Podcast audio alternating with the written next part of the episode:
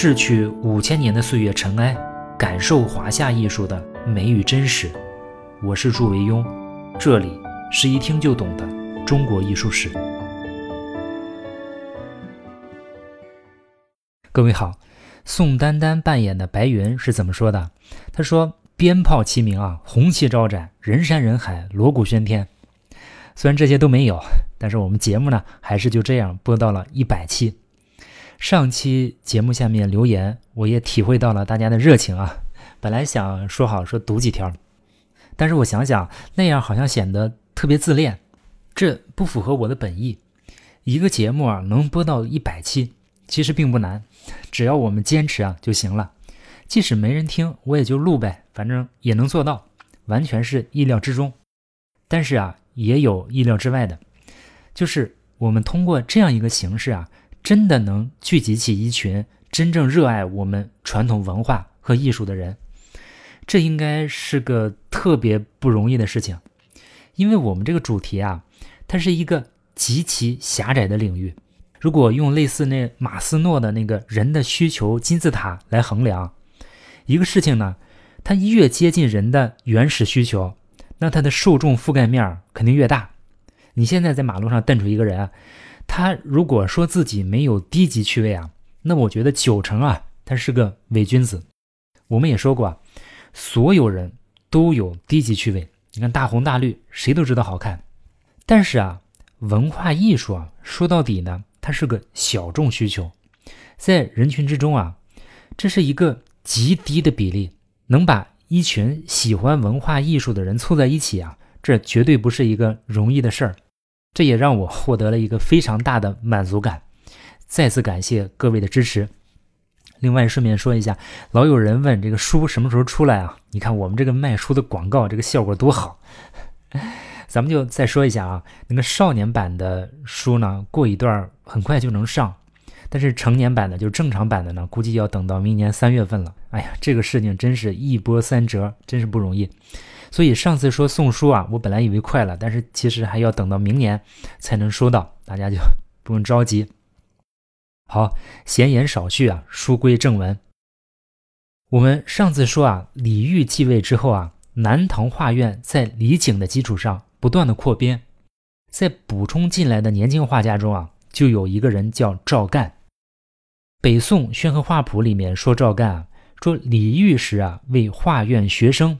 善画山水林木，长于布景，多作江南景物，画楼观、舟船、水村、鱼市、花竹，散为景趣啊。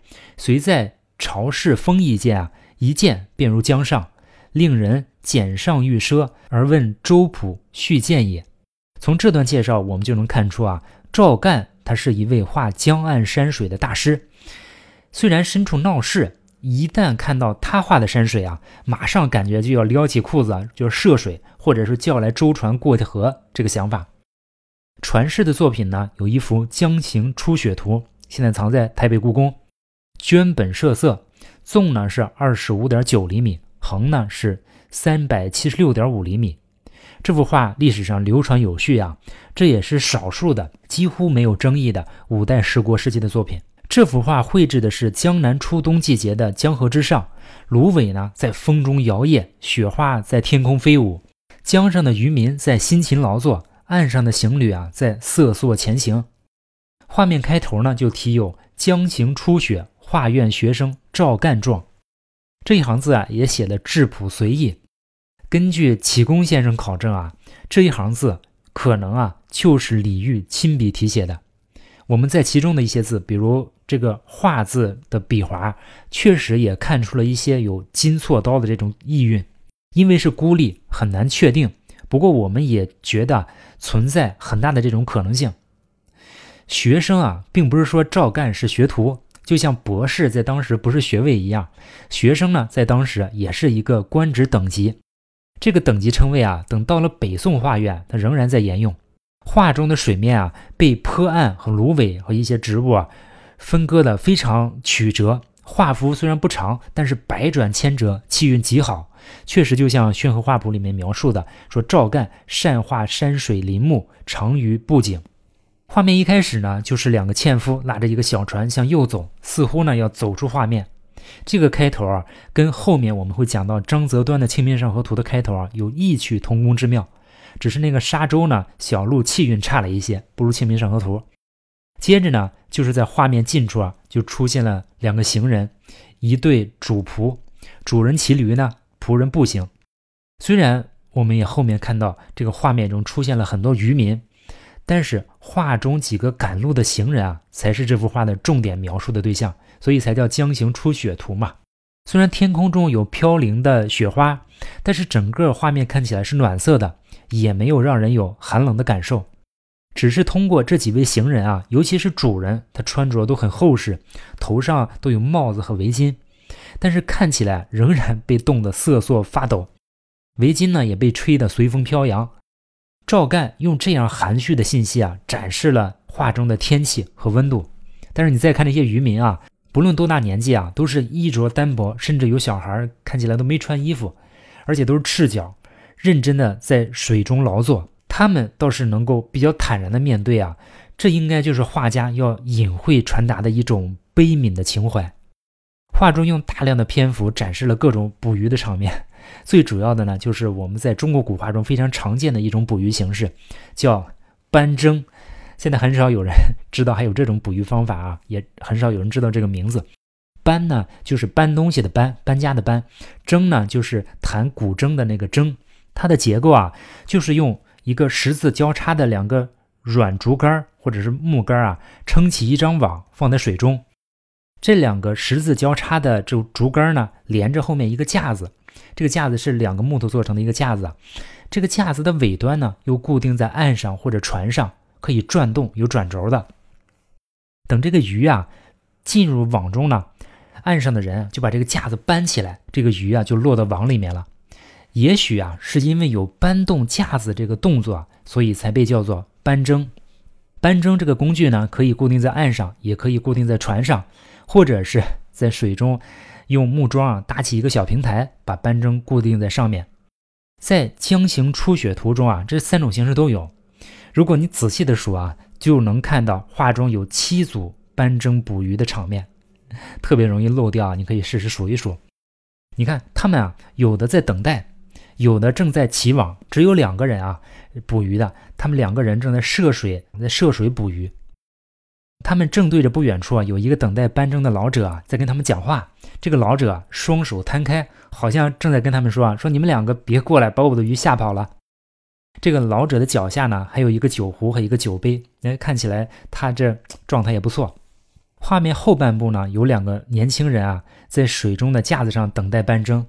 他们躲在草屋里面聊天，这两个人啊非常认真，不但用木桩啊在水中搭建了一个很好的架子和草屋，而且呢还在他们这个搬征的前面啊，在水中扎了一个半圆形的篱笆，只在这个搬征处啊留了一个像城门似的一个缺口，只等着这个鱼啊自己上门。画面的结尾处呢有两条船停在江边的水湾，一艘船上的大汉啊正在煮着一锅饭。升腾的热气啊，吸引了另外四个人全部的注意力。虽然我们不知道是早饭、是午饭还是晚饭，他们在冰冷的江水中辛勤劳作，也许全部的努力啊，只为等待这一刻的来临。空气中似乎弥漫着混合着鱼汤的幸福的味道。从技法上看啊，到了《江行初雪图》这里，从景深的处理到晕染的方法，再到用笔的技巧。中国山水画的技法已经完全成熟，中国绘画的五大技法——勾、皴、擦、染、点，已经全部出场。技法到这以后啊，再也不是限制艺术家表达的因素。这幅画中啊，笔法流利传神，皴法已经出现。坡岸的草木处理呢，就类似于披麻皴，这应该就是受到他的同事那个董源的影响。后面我们还会讲董源和巨然。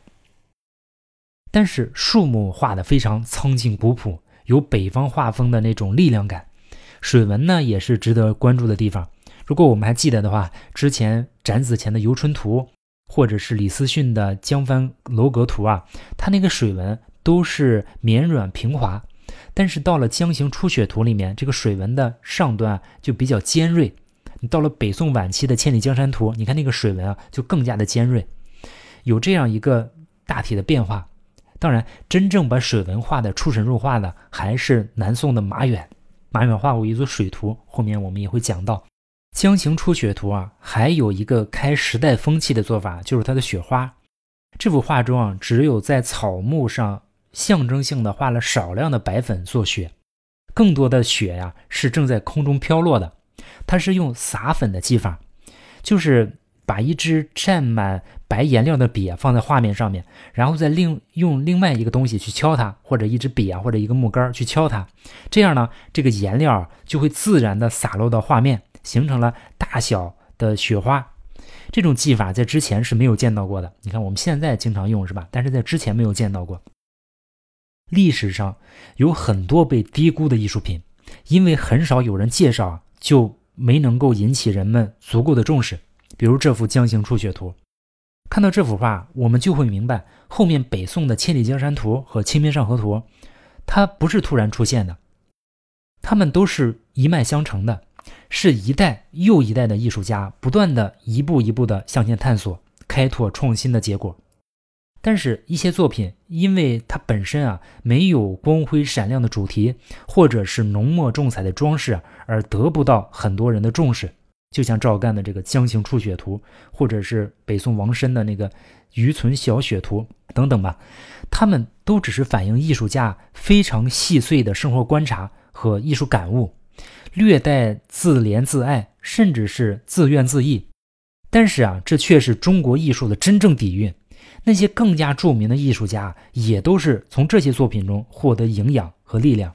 在台北故宫呢，还有另外一幅叫《烟爱秋社图》，也记在赵干的名下。但是我们看这幅画，它整体上更加接近北方山水的特色，山石树木的用笔啊，也跟《江行初雪图》有比较大的差异。所以啊，这个《烟爱秋社图》啊是赵干的作品，可能性比较小。另外，《江行出雪图》呢，到了宋朝的时候也被一些人临摹，我们也现在也能见到宋朝的临摹的版本，但是气韵和格调啊都要差一些。也许就在一千年前啊，当李煜拿到赵干递过来这幅画，他展卷观摩啊，看到江上寒风萧瑟，空中白雪纷飞。枯木遒劲如铁，芦苇霜叶如刀。一时兴起啊，就亲自题下一行字：“江行初雪画院学生赵干状。”当他转身出门而去的时候啊，满意的笑容依然挂在他的脸上。但是啊，当他一脚迈进朝堂，李煜喜悦的心情啊，顿时就会降到冰点，因为 他看到他的大臣们目光是那么焦灼而迷惘，神情呢是那么绝望而感伤，因为没有人知道。该怎么办？南唐这盘颓势尽显的棋局该怎么走下去？他们多数人呢，只有一个办法，那就是继续送礼。但是此时他们要面对的人已经从原来的柴荣换成了赵匡胤，出了新问题，你还要用老办法；出了新病毒呢，你还打老疫苗，这肯定不好使嘛。用现代话说啊，这叫路径依赖，灾难已经无可避免。公元九百七十一年的十月啊。北宋大将潘美率军灭掉了南汉，李煜就变得更加的恐惧。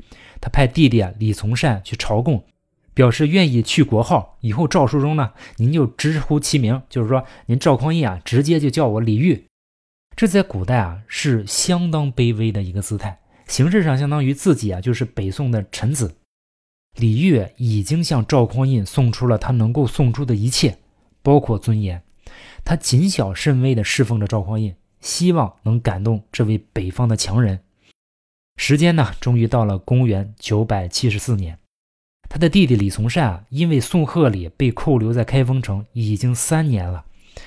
李煜非常担心李从善，想到弟弟是因为国家的事情才落入北宋的虎口啊，心中也多几分歉意。于是呢，就提笔写下这首《清平乐》：别来春半，触目柔肠断。泣下落梅如雪乱，拂了一身海满。雁来音信无凭，路遥归梦难成。离恨恰如春草，更行更远还生。李煜非常诚恳地上表请求赵匡胤啊放弟弟李从善归国。结果呢，后者非但不允，还以祭天为由啊招李煜入境。李煜这知道这肯定是肉包子打狗，有去无回啊，所以只能托病不从。结果赵匡胤啊，等的就是这个借口，马上派宣徽南院使啊大将曹彬率军水陆并进啊攻打南唐。由于北宋军队啊是突然攻击，南唐毫无防备，前沿阵地呢被迅速突破。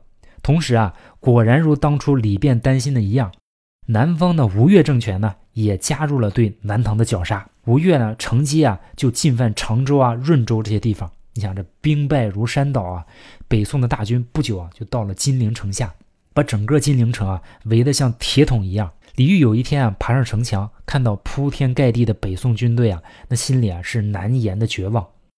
李煜这个时候两次派徐铉出使北宋，进奉大批钱物啊，求宋缓兵。曾经那个锋芒毕露、无人敢陪的徐铉，也终于低下了他高贵的头。他用带着几乎恳求的语气跟赵匡胤说：“啊，李煜他不是抗命不进京啊，他实在是病了。李煜侍奉陛下，就像儿子侍奉父亲，没有什么过失。现在为什么要攻打他呢？”当徐铉还在滔滔不绝地讲的时候啊，赵匡胤只说了一句：“而为父子者为两家，可乎？”就说你说我跟李煜啊像。父子，那父子有分开住的吗？徐铉无言以对，只能退下。南唐呢，也失去了最后一点点微弱的希望。公元九百七十五年的十二月，已经被围困了大半年的金陵城啊，变得了无声色。凄冷的寒风啊，裹挟着乌云盖过天空。唐岛的军旗上面布满了泥水和血污的颜色。一只孤雁飞过尸横遍野的战场。留下一声凄惨的悲鸣后，向远处遁逃。李煜啊，终于打开了城门，赤裸上身出来投降。是的，他没有像他之前宣称的那样自杀。这一年呢，他三十九岁，他做皇帝也已经整整十四年。至此为止啊，李煜的人生被整齐的切割成为三段：二十五岁之前，他是快乐的；三十九岁之前，他是忧郁的；四十二岁之前。他是痛苦的。四十年来家国，三千里地山河，凤阁龙楼连霄汉，玉树琼枝作烟罗，几曾识干戈？一旦归为尘虏，沈腰攀鬓消磨。最是仓皇辞庙日，教坊幽奏别离歌，垂泪对宫娥。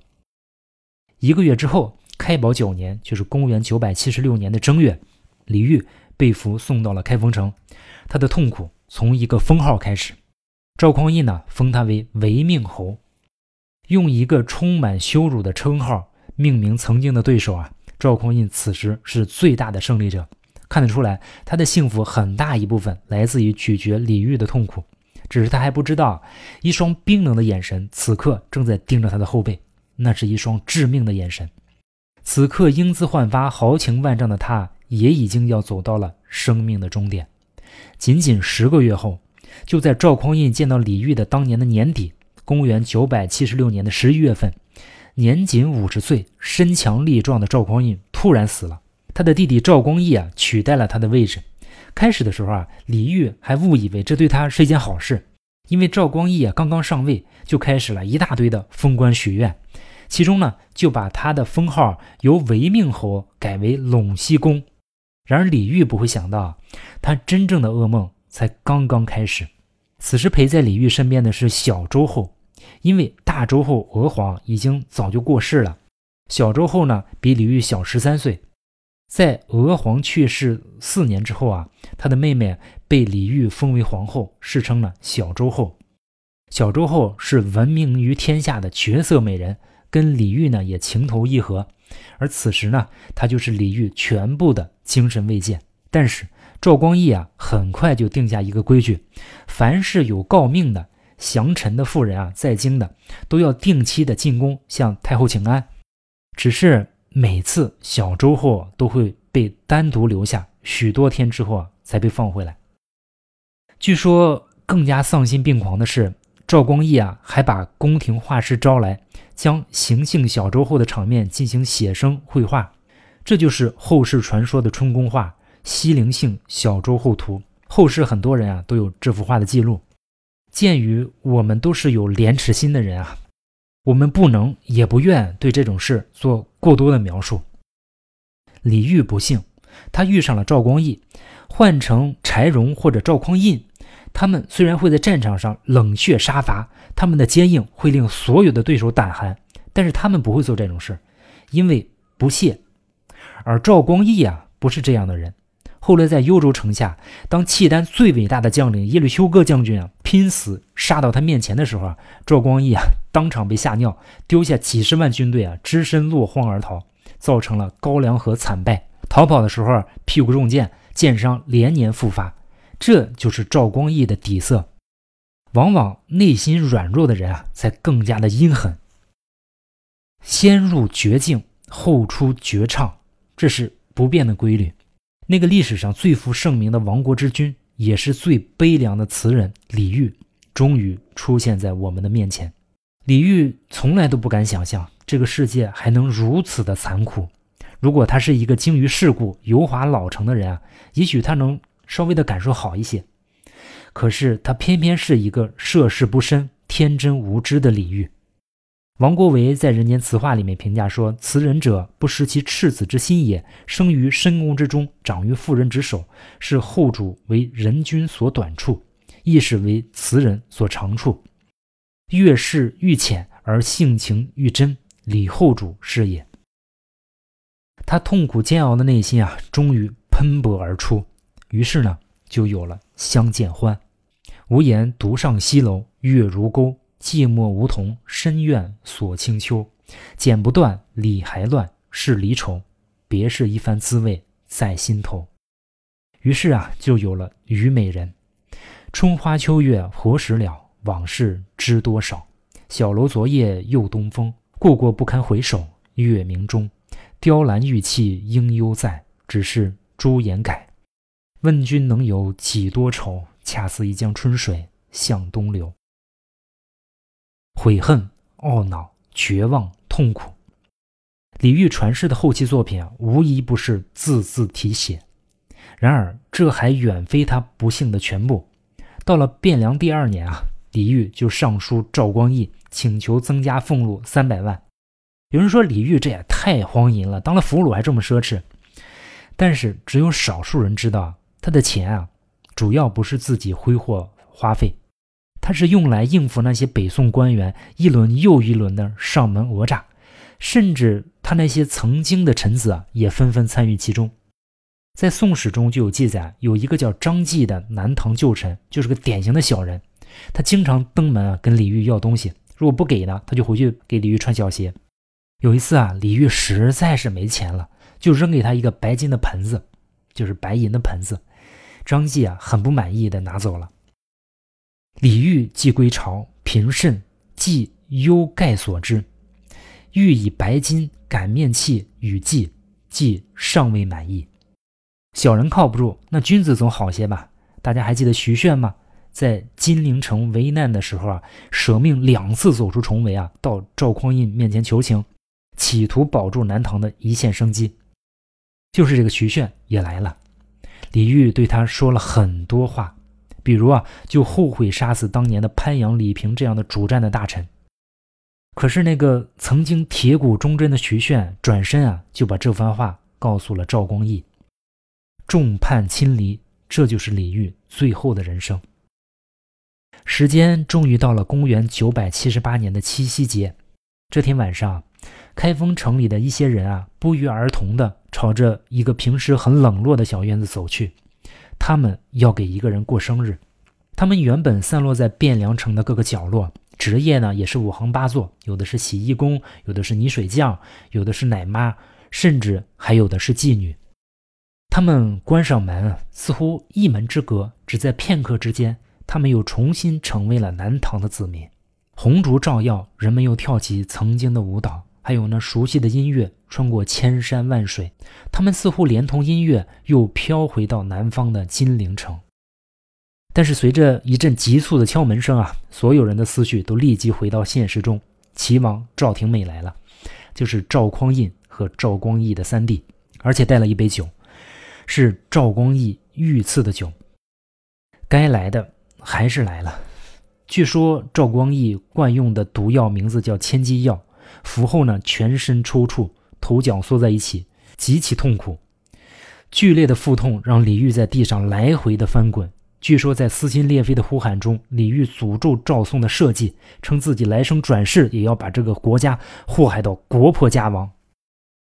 又过了一百多年，北宋的汴梁城啊，一个男孩咕咕坠地，他的名字叫做赵佶。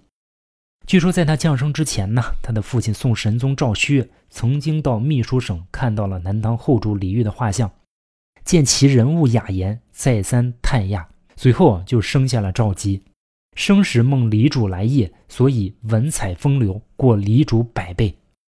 不过那都是后事了。李煜死后呢，北宋追赠其为太师，追封吴王，葬洛阳北邙山。徐铉在《吴王陇西公墓志铭》中写道：“草木不杀，禽于闲岁，赏人之善，常若不及；掩人之过，微恐其闻，以致法不胜坚，威不克爱，以宴兵之俗啊，当用武之事。”一个连草木鱼禽都不舍得杀害的人，一个常常过分奖赏他人善举的人，一个不忍心听到他人过错的人。一个不能用法规压制奸邪的人，一个不忍心把威严施于亲人的人，一个厌恶用兵却偏偏生在兵连祸结时代的人，就这么死了。又过了很多年，原南唐地区的百姓还在说：“李煜他真是可怜呀！如果弘济太子没有毒杀做皇太帝的叔叔李景达。”如果那个勇敢果决的弘济太子后来没有突然暴死，那样李煜就不用做皇帝，南唐也许也就不会亡了。李煜呢，也可以一直过他快乐的日子。我们说了半天，但是你们知道吗？李煜啊，他其实不叫李煜啊，煜是光辉明亮的意思，这是他的父亲李璟在他二十五岁这一年给他改的名字，就是希望他能如一团火焰一样。照耀南唐大地上每一个黎民百姓。在那之前，他的名字叫李从嘉，他没有想过要叫李煜，他从来就没有想过要叫李煜呀。樱桃落尽春归去，蝶翻金粉双飞。子规啼月小楼西，玉钩罗幕惆怅暮烟垂。望残烟草低迷，炉香闲鸟凤凰儿，空持罗带。回首恨依依。